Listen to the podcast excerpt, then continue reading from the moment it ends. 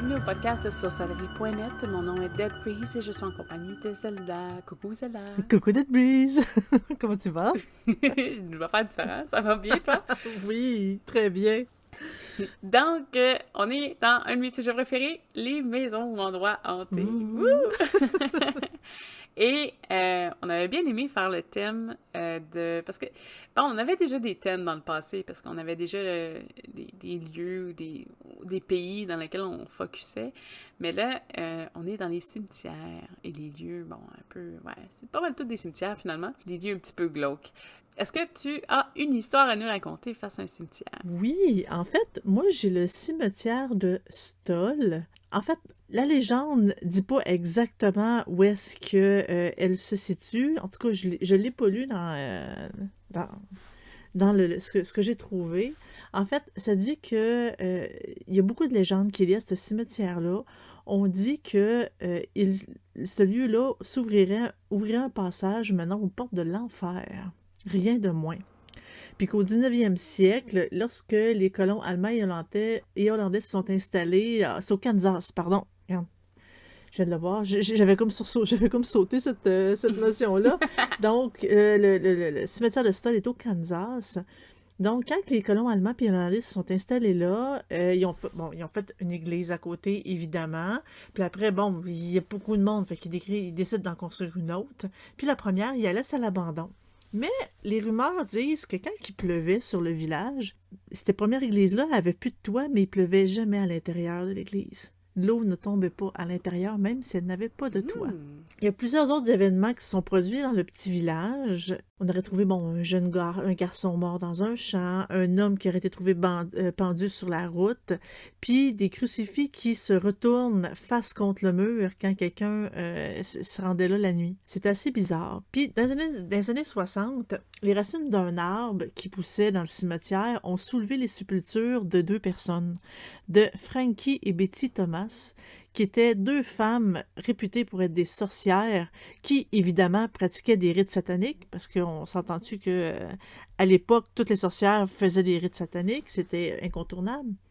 Puis eux, ils les faisaient directement, c'est comme dans ce cimetière-là. La légende dit que le diable lui-même reviendrait deux fois par année à l'équinoxe du printemps puis le soir d'Halloween.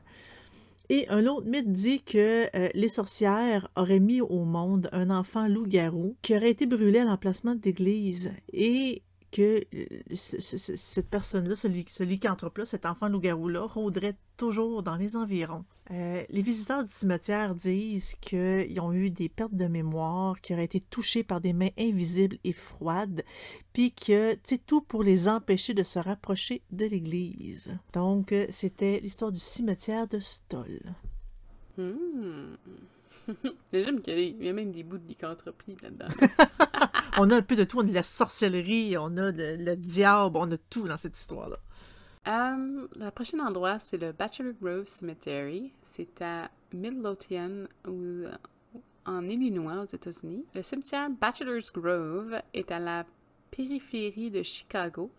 Bon, ils disent que c'est un des endroits les plus hantés de la région. Donc, cet endroit qui était autrefois un paisible cimetière doublé d'une aire pique-nique et d'un air de baignade pour les familles, euh, a pris une tournure complètement sombre. Euh, c'est toujours comme ça, on dirait qu'ils mettent une petite ambiance dans l'histoire. Les, euh, les observations de phénomènes ont commencé à se produire dès que les adolescents auraient utilisé l'endroit comme lieu de rencontres nocturnes pour des, activités allant autant de la romance au vandalisme et aux pratiques occultes. Donc, ça a dérapé euh, avec un sorcier. tu sais ce qu'ils disent. Donc, les pierres tombales auraient été euh, détruites, euh, retournées, déplacées et parfois même volées. des tombes avaient été déterrées, des cercueils profanés, des restes de sacrifices d'animaux ont été découvert. Et les esprits, semble-t-il, avoir été réveillés après un long sommeil tranquille. Donc, ça n'a pas toujours été un endroit qui était euh, hanté. Ça l'est devenu. Ce que j'explique, ça va être les... Puis ça date pas d'hier non plus, là. ça n'a pas été fait cette semaine, les entiers, ça, date un peu. Donc on parle dans les années 1970, il y a deux gardes forestiers euh, qui font une patrouille proche d'un l'étang une étang stagnante qui est aux abords du cimetière. Ils ont vu quelque chose d'inoubliable. Donc, en fait, de l'étang est sorti un cheval de ferme puissant Oh. euh, qui euh, s'efforçait de soulever quelque chose des profondeurs de l'étang. Le cheval qui tire hors d'eau quelque chose. Soudainement, il y a une charrue et un vieil homme vêtu d'une salopette usée et euh, d'une chemise à manches longues qui ont sorti de l'étang. Tadam! Donc, l'homme tient fermement les rênes du cheval et semble inconscient de tout ce qui l'entoure. Cependant, il est évident pour les patrouilleurs que l'homme, le cheval et la charrue ne sont pas réels dans le sens où ils sont pas physiquement présents. Donc, ils sont vraiment en train de vivre un moment. euh, euh, on en parlait, euh, je pense, dans un autre podcast sur euh, les maisons hantées, l'hystérie collective, là, mais c'est un Mhm. petit peu ça, à deux. Silencieusement, donc le cheval et le fermier tirent la charrue dans la forêt qui borde le cimetière. Et les patrouilleurs bon, sont autant stupéfaits que perplexes parce qu'ils ont été les deux témoins de la même vision. Que quelqu'un voit quelque chose, tu dis, bah, ton voisin est fou, mais que deux personnes voient exactement la même chose, tu dis, ben là, ça se peut pas. c'est- Ouais. On n'est pas la même personne, on n'est pas la même façon de penser, donc c'est un peu spécial. Il y a moins de chances que ça soit juste une hallucination. Oui, exactement. Donc, cette observation euh, n'est pas la seule et la- l'unique cas euh, au Bachelor's Grove. Il semble qu'un fermier, dans les années 1870, labourait un champ à proximité quand quelque chose a effrayé son cheval, le faisant partir à la course avec la charrue et le fermier toujours derrière lui. Donc, ce serait quand même une histoire basée euh, sur quelque chose de vrai. Le fermier n'aurait pas été en mesure d'arrêter le cheval alors qu'il se précipitait dans l'étang. Euh, dont la rumeur à l'époque, temps étaient quand même plus propres euh, et non pas stagnantes. là. C'est une source d'eau potable. Lorsque le cheval commençait à s'enfoncer euh, sur le poids de la charrue, le fermier entra avec lui, euh, tenta de démêler les rênes et, incapable de se dégager à temps, lui et le cheval périt tous les deux dans l'étang. Après des observations, euh, bon, il semble que son travail soit toujours pas fini puisqu'il sort le cheval de l'eau euh, dans les 100 ans plus tard euh, avec la vision de ce qu'ont vu les patrouilleurs. Certains disent que si vous l'appelez, ce fermier-là, lui et le cheval et évidemment la charrue euh, apparaissent et disparaissent doucement à la vue. À suivre. À suivre. Euh, L'étang à elle-même a sa propre histoire sombre. Euh, il aurait été, elle aurait été utilisée comme dépotoir pour la foule dans une- des années 1920 et 1930, donc entre les deux événements. Donc c'est pour ça que peut-être l'étang, qui était une source d'eau potable, est devenu une source d'eau stagnante épouvantable. Non seulement de nombreux corps ont été trouvés dans l'étang, mais aussi des armes. Donc euh, quelqu'un qui voulait cacher ses meurtres. Hmm. Il y a eu euh, une espèce d'épidémie de violence euh, dans, dans ce coin, dans ces années-là. Donc, c'est pas, euh, c'est pas quelque chose de très, très irrégulier. Et euh, parfois, on dit qu'on peut voir un homme bossu qui sortirait des profondeurs de l'étang très tard dans la nuit. Il y en a d'autres qui entendent des euh, arguments euh, passionnels, donc souvent comme une chicane de couple, euh, en direction de l'étang, mais quand ils arrivent proche, les voix disparaissent. Ouh! Ouais. il y a peut-être des mystères irrésolus dans ce coin-là. Une des apparitions les plus déroutantes, parce que non, ceux que j'ai nommés plus haut, c'était pas les plus déroutantes, qui, appara- qui apparaissent au Bachelor's Grove, c'est pas une personne, c'est pas un animal, mais une maison. Plusieurs personnes ont rapporté avoir vu une espèce de fermette à deux étages à ossature, ben, ossature à peinture blanche, avec un porche et une balançoire. Une des, f- deux- une des fenêtres, on peut voir la lueur invitante d'une lampe, mais plus on se rapproche de la maison, plus elle devient petite, jusqu'à disparaître. Une maison fantomatique. Oui, exactement. Puis ce qui est encore plus étrange, c'est que la maison ne semble pas apparaître deux fois au même endroit. Donc parfois, elle apparaît sur une route proche du, qui mène au cimetière ou proche du cimetière, d'autres fois dans le cimetière ou euh, proche à proximité. Donc à chaque fois, elle bouge un peu. Et euh, pour rendre les choses encore plus intéressantes, les, les historiens n'ont jamais retrouvé de traces de bâtiments. Euh, souvent, il y a des blueprints, des trucs comme ça. Ça fait longtemps que ça existe quand même. Mais il n'y aurait jamais eu de bâtiment dans euh, le Il coin. n'y a aucune maison ouais, de ce type-là qui serait euh, qui aurait existé dans la région. Donc, même la façon que la, la construction a été faite, c'était pas quelque chose qui était localement connu, C'est spécial. localement fait. Mm. Euh, donc, euh, peut-être, suppose que peut-être qu'il existait euh, dans l'esprit de quelqu'un ce rêve-là, puis la scène éclate. Euh, je pense qu'il essaie de penser à euh, mettons, c'était tellement un désir pour une personne ou plusieurs personnes qui sont décédées que ça, se matérialise euh, randomly, là, de façon aléatoire. Est-ce qu'ils sont pas capables d'expliquer pourquoi? Donc, ça, reste un mystère. Pendant plusieurs années, le cimetière a eu le même gardien. La, bon, la, plupart qui sont partis, sont revenus, sont embauchés, pris leur retraite. Mais il y en a toujours un qui reste toujours. Et c'est le plus fidèle. parce qu'il essaie, de décourager les adolescents et euh, les vandales de, de partir. Et euh, ça, ça l'aide parce que, bon, euh, il n'a pas trop peur de rien. Il est mort depuis des années. il n'est pas existant, donc c'est un gardien fantôme. Oh! Il y a un jeune homme qui a décrit sa, sa rencontre avec lui de façon très détaillée. Donc, alors qu'il s'approchait du cimetière la nuit avec des projets moins qu'honorables, le vieil homme euh, lui est paru devant lui. Et il le décrit comme un vieil homme grincheux, stéréotypé, genre euh, frustré de la vie, hein. euh, portant des vêtements amples, usés, un fusil de, chasse plutôt menaçant, à peu près 70 ans, et, il dit aux jeunes d'aller se perdre parce qu'il n'y a rien à faire dans le cimetière. il y a aussi un grand Doberman, un grand Doberman Pinscher me semble qu'un pitcher, c'est petit, non? Ben. Mhm. non, pas nécessairement, parce qu'il y a des pinchers nains aussi, mais c'est peut-être un mélange. C'est peut-être pour ça. Un grand Doberman Pinscher euh, qui se tient à ses côtés. Euh, évidemment, le jeune homme explique qu'à ce moment-là, il n'a pas compris qu'il parle d'un fantôme et son chien. Euh, il pensait que c'était des gens réels. Et à la vue du fusil de chasse et d'un chien menaçant, bon, il, peut-être de bord. peut-être changé d'avis sur, ouais, sur, sur côté. Toutefois, il s'est rendu compte que le vieil homme faisait aucun son quand il marchait.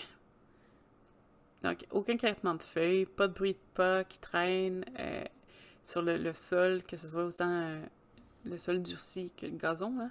Et euh, le chien n'a pas vraiment bougé du gardien. Et, il s'est plutôt matérialisé à côté du gardien. puis il a réussi à l'allumer avec sa lampe de poche qui expliquait quand même assez impressionnant. Euh, que, pour les reflets, tout ça, des fois, avec les esprits, c'est assez rare que tu mets une lampe de poche dessus puis il reste là. Enfin. Ouais. Euh, le jeune homme commence à reculer, doucement à reculer, mais comme il, en même temps qu'il le fait, euh, bon, le chien fait quelques pas vers lui. Donc, il se retourne pour courir et en, en tournant la tête pour voir à quel point le chien est proche, mais il n'y a personne, en fait. Euh, le, gardien et le chien ont comme les deux disparu. Pas de bruit, pas rien, pas d'avertissement. Pouf. Pouf, disparu. Euh, évidemment, il est retourné sur les lieux le lendemain matin parce que, bon, c'était irréel. Il y a des choses, des fois, quand tu vis des, phénomènes paranormaux, tu peux pas t'empêcher d'y retourner. D'y retourner par curiosité, puis essayer de comprendre, parce que dans ton cerveau, il y a tellement de questions qui se font. euh, il a découvert qu'il y a d'autres personnes aussi qui ont rencontré le vieil homme. Euh, puis, euh, juste, euh, juste le fait d'avoir eu cette vision-là, bon, il a décidé de ne plus jamais essayer de tenter de faire le, mal dans le cimetière. il y a aussi une apparition d'une femme blanche qui erre dans le cimetière, tenant un enfant sanglotant. Ils l'ont nommée Madame Rogers parce qu'ils pensent que c'est une qui a été enterré à côté de sa petite fille parce qu'il y a une tombe euh, dans le euh, qui s'appelle juste Baby Daughter, donc ben, bébé fille. Donc apparemment, euh, c'est un enfant qui serait décédé tellement vite à la naissance qu'ils n'ont même pas eu le temps lui donner son nom. donc c'est comme un peu une dame blanche qui, pleure sa, peine. La femme en deuil, donc la mère, elle, est aussi appelée la Madone de Bachelor's Grove. Euh, elle se promène sans but dans le cimetière, la tête baissée, les épaules tombantes, euh, forme un peu pitoyable en tant que telle. Mm. Euh, c'est comme si elle marchait dans un autre monde que juste elle peut voir. extrêmement large tristesse. tous ceux qui la croisent sont très très touchés de voir sa douleur. ils perçoivent cette peine-là. Il y a parfois des, photographies qui sortent de, d'orbes et de fantômes, de dames blanches assises sur un banc avec une longue robe blanche, des cheveux mi-longs, mais n'ayant pas nécessairement d'enfants dans ses bras. Donc, vous pouvez peut-être trouver ces photos-là sur le net si jamais ça vous intéresse. Euh, des orbes de lumière euh, qui, qui, apparaissent, qui semblent changer de couleur au fil des années. Il y a des brumes colorées qui apparaissent dans les photographies. Euh, donc, il y a plein, plein de choses qui se passent à Bachelor's Grove. Donc, si jamais ça vous intéresse, c'est aux États-Unis. Hmm. moi, on va aller faire un petit tour à Londres, au cimetière de Highgate.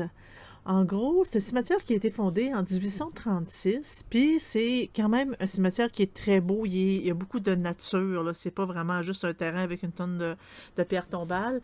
Il y a euh, beaucoup d'arbres, beaucoup de verdure dans ce cimetière-là. Donc, euh, il est reconnu comme étant très, très, très euh, beau et joli.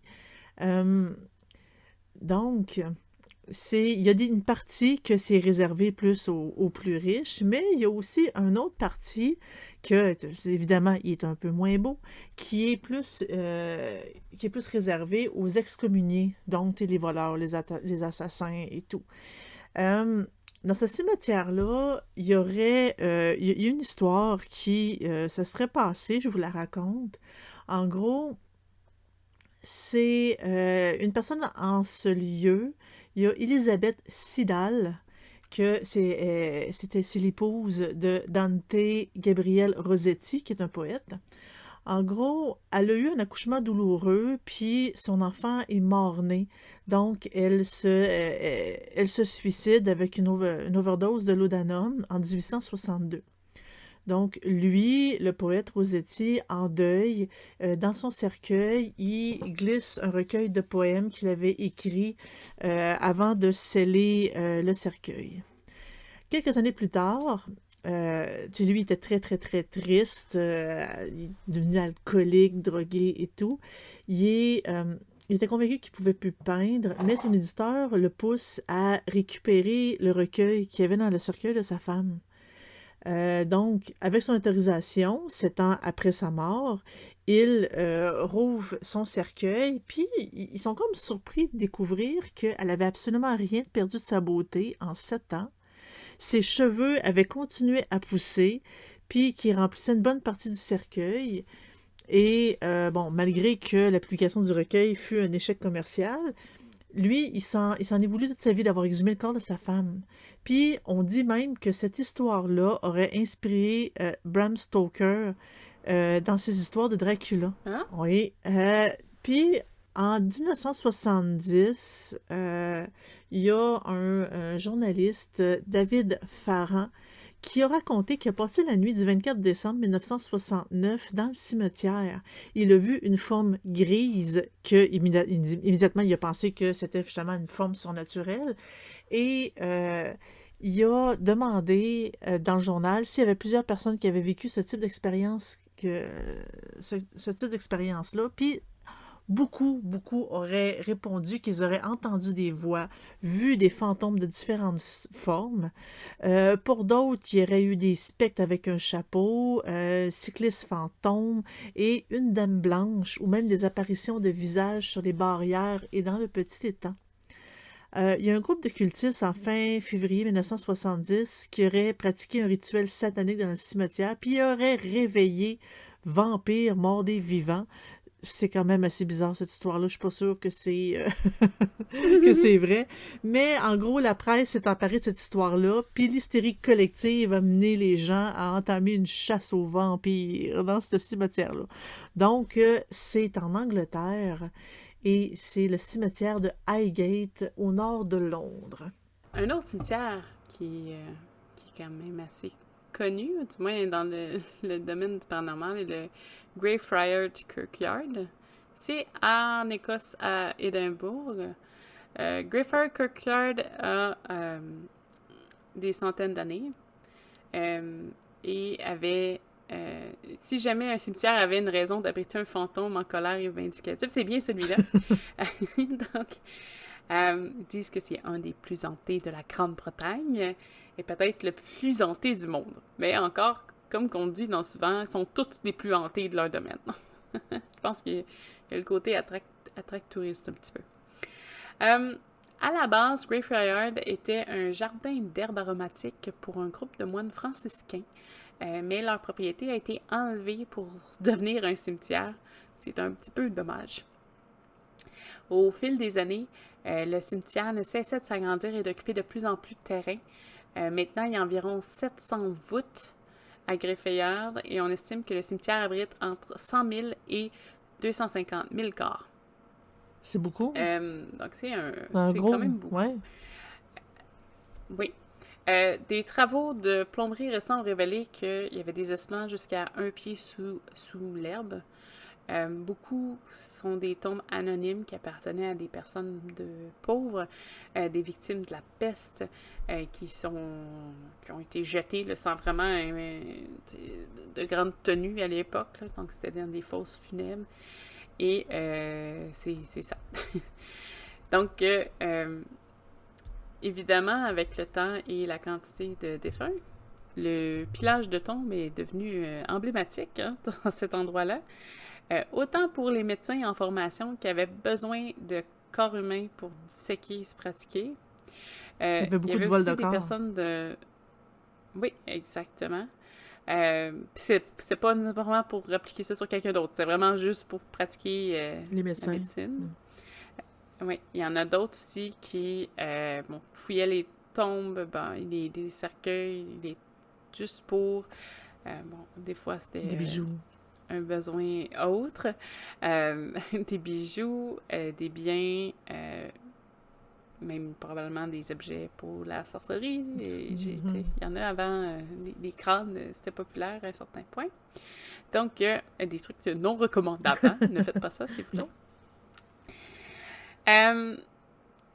pour cette même raison, si vous regardez à euh, Greyfriars, il y a certaines tombes euh, qui sont entourées d'une cage de fer. Donc, c'était pas pour penser que les, les, morts étaient pour devenir zombies et attaquer les vivants, mais c'était pour empêcher les vivants de l'attaquer les morts. C'est quand même assez surprenant. Euh.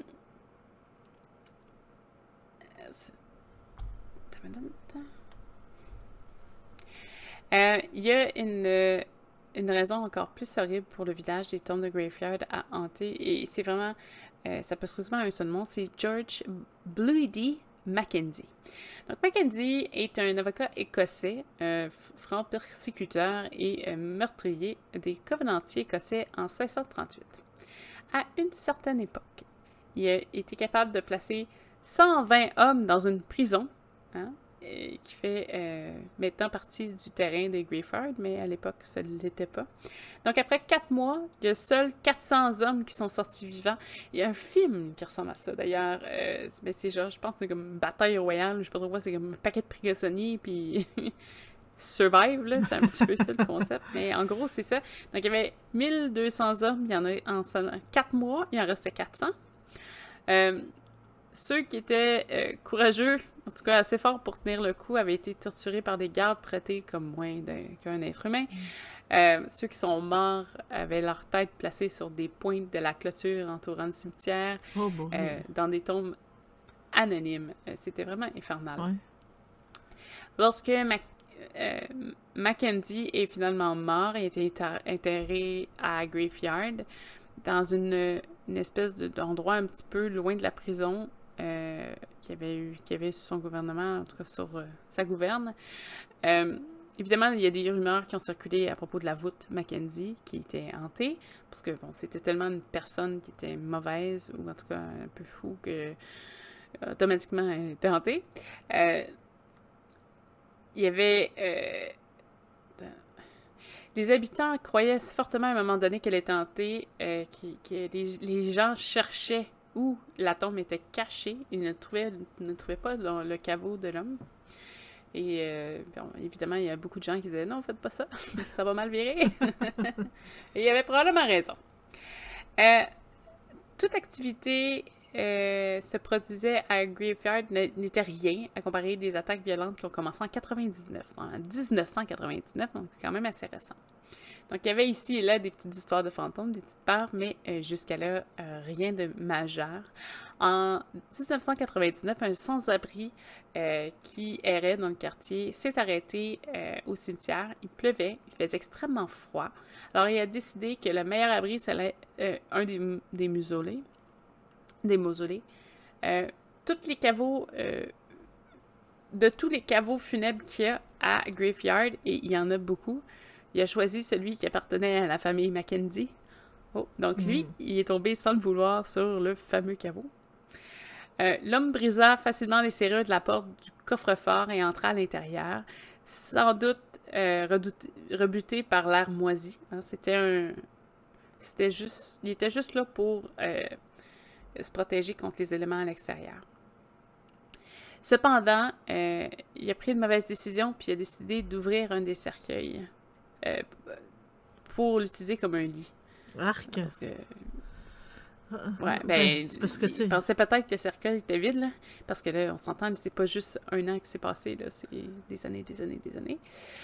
Surtout euh, dans les Mackenzie, c'est ça. Sur les sept cercueils logés dans le caveau, l'homme a choisi de coffrer d'appartement nul autre que Buldy Mackenzie.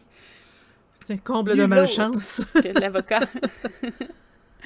Alors que l'homme euh, luttait pour ouvrir le couvercle du cercueil, il fut horrifié de sentir le sol sous ses pieds céder. À son insu, le coffre, euh, ben, le cercueil de le caveau, je ne sais pas comment l'expliquer, euh, de Mackenzie été construit immédiatement au-dessus d'une des fosses où les pestifiés avaient été jetés à l'époque. Donc, ça s'est écroulé. Le sans-abri est tombé dans une immense fosse, mer d'ossements humains de victimes de la peste. Et hurlant et terrifié, j'imagine, ben. euh, il a réussi à grimper et sortir de la fosse et sortir du caveau et sortir en courant du cimetière parce que, bon, tu, euh, tu restes un peu traumatisé, tout ça. Et là, c'est pas tout. Ça a été le début d'une aventure de hantise parce que, bon, euh, ça l'a peut-être dérangé l'esprit qui, qui hantait, rôdait, enfermé dans son caveau. Et bien qu'on ait toujours dit que cet endroit-là avait été hanté, ça n'a jamais été comme aussi intense que depuis cette nuit-là. Pour le moment, il s'est, il s'est fait enterrer là pour pas qu'on découvre tout ce qu'il avait fait. Et là, maintenant que c'est découvert, il est fâché. Exactement. Quelques jours après la violation de la voûte de Mackenzie, une femme passait seule devant la porte du caveau. Elle s'arrêta un instant, comme, euh, euh, comme euh, si elle avait comme une espèce de sentiment étrange qui l'envahit. Soudain, elle se sent étourdie et tout devient noir. Un des gardiens du cimetière l'aperçoit, donc elle tombe, tombe sur elle, qui était allongée, inconsciente, euh, devant le, coffre-fort de, de Blunty Mackenzie, mais devant la, la, voûte, là, la porte n'était pas dedans, elle était devant. Oui, sa crypte. Euh, et à première vue, il pensait qu'elle avait été étranglée à mort parce que sa gorge était recouverte d'échymoses en forme de doigt. Heureusement, la femme n'est pas morte. Elle a vraiment juste perdu conscience. Quand elle est revenue à elle, elle ne savait rien des échymoses. Elle avait juste mal à la gorge. Euh, peu importe ce qui s'est produit quand elle s'est évanouie, euh, c'était, c'était tellement horrible, probablement que son esprit a refusé de, de, de souvenir de ça, en tout cas de, le sentiment d'étranglement, parce qu'elle n'avait aucun... Aucun souvenir de ça. Aucun souvenir, elle a juste perdu connaissance. Euh, mais ça a, début, ça a marqué le début des attaques, des attaques des esprits à Graveyard. Euh, il y a un groupe de touristes qui sont passés, parce qu'ils ont été intéressés mm. à, Graveyard, euh, de tout ce qui se passait. Et, euh, tout d'un coup, ils ont, eu un sentiment de peur, vraiment les, envahir, comme une vague de peur. Et leurs cœurs se sont mis à battre super vite et ils se sont souillés. Donc, ils se sont fait pipi dessus. et quelqu'un d'autre dans le groupe euh, s'est évanoui. Donc, euh, ça a permis à un de retourner, euh, d'aller changer parce que, bon, il essayait de cacher son, petit accident de parcours. donc, ça arrive souvent, apparemment, que les gens s'évanouissent, se salissent et s'enfuient de terreur sans raison. Il y a des personnes qui ont été giflées, frappées, brûlées, coupées, écorchées empoignés, euh, d'autres ont été étranglés. Wow. Euh, des personnes ont souffert de crises soudaines de nausées, vomissements, troubles cardiaques, palpitations, des éruptions cutanées, des brûlures euh, souvent apparues sans explication. Euh, Il y en a qui ont des, des odeurs étranges qui apparaissent et disparaissent. D'autres ont vu quelque chose de récorcher la peau et laisser une trace euh, sanglante dans la blessure, ben, sur la blessure. Euh, D'autres ont insisté sur le fait qu'ils ressentaient comme des toiles d'araignée sur leur visage, essayaient de euh, les frapper loin, mais en tout cas essayaient de frapper, fait que finalement ils faisaient juste se frapper eux- eux-mêmes, parce qu'il n'y avait pas de toile d'araignée dans la zone, et finissent par se faire taquiner par leurs compagnons, donc c'est comme des, des un peu des shame, euh, shame incidents aussi, là, comme Des, des incidents avec des trucs honteux. bizarres. Puis... ouais, exactement. Euh, des voix crient depuis euh, la prison des Covenanters. Parce que dans le fond, c'est ça, c'est que la, la Terre, oui, c'est un cimetière, mais à côté, il y a la prison qui y appartenait. En tout cas, où, qui a incarcéré autant de gens. Là. Et, euh, bon, ben, vu qu'il y avait beaucoup de torture à la prison, mais ça a laissé une empreinte. Euh, les gens vivent des, des, touchements froids, chauds. Euh, lorsque les gens vivent des deux points froids et chauds lorsque les batteries d'un appareil photo du téléphone se déclenchent soudainement. Euh, les personnes sentent euh, suivies, voient des ombres qui se cachent. Il y a des orbes qui apparaissent sur les photographies prises à l'intérieur du cimetière. Donc, Graveyard est un cimetière qui est quand même assez actif. Il y en a qui disent que c'est juste l'acte de Mackenzie lui-même, de- depuis qu'il s'est sauvé. Il y a juste lui qui fait tout ça. Euh, aucun, euh, mais curieusement, aucun médium scientifique ou clairvoyant, qui ont visité Graveyard euh, ont mentionné son nom. Donc, il reste vraiment dans l'anonymat. Il y a quelqu'un, donc Colin Grant, qui, est qui a tenté un exercice à Graveyard, mais il n'a pas réussi et euh, apparemment il est mort une semaine plus tard d'une crise cardiaque. Donc, est-ce que c'est une, coïncidence ou pas? À vous de nous dire. fait que, ah, ça bouge hein, à Graveyard. Fait que, ouais, il fait partie quand même du top, je pense, des, euh, des cimetières hantés euh, facilement. Oui. Et ça sera tout pour notre podcast sur les maisons hantées des cimetières. J'espère que ça vous a intéressé. Euh, écoute, on, on- on va faire deux parties avec ça parce qu'on n'a pas le choix. là, il y a tellement de contenu. Euh, puis j'espère Oui. que, que vous allez apprécier l'ensemble de- de- de- du podcast. Passez une belle semaine. À la prochaine. Bye! À la prochaine.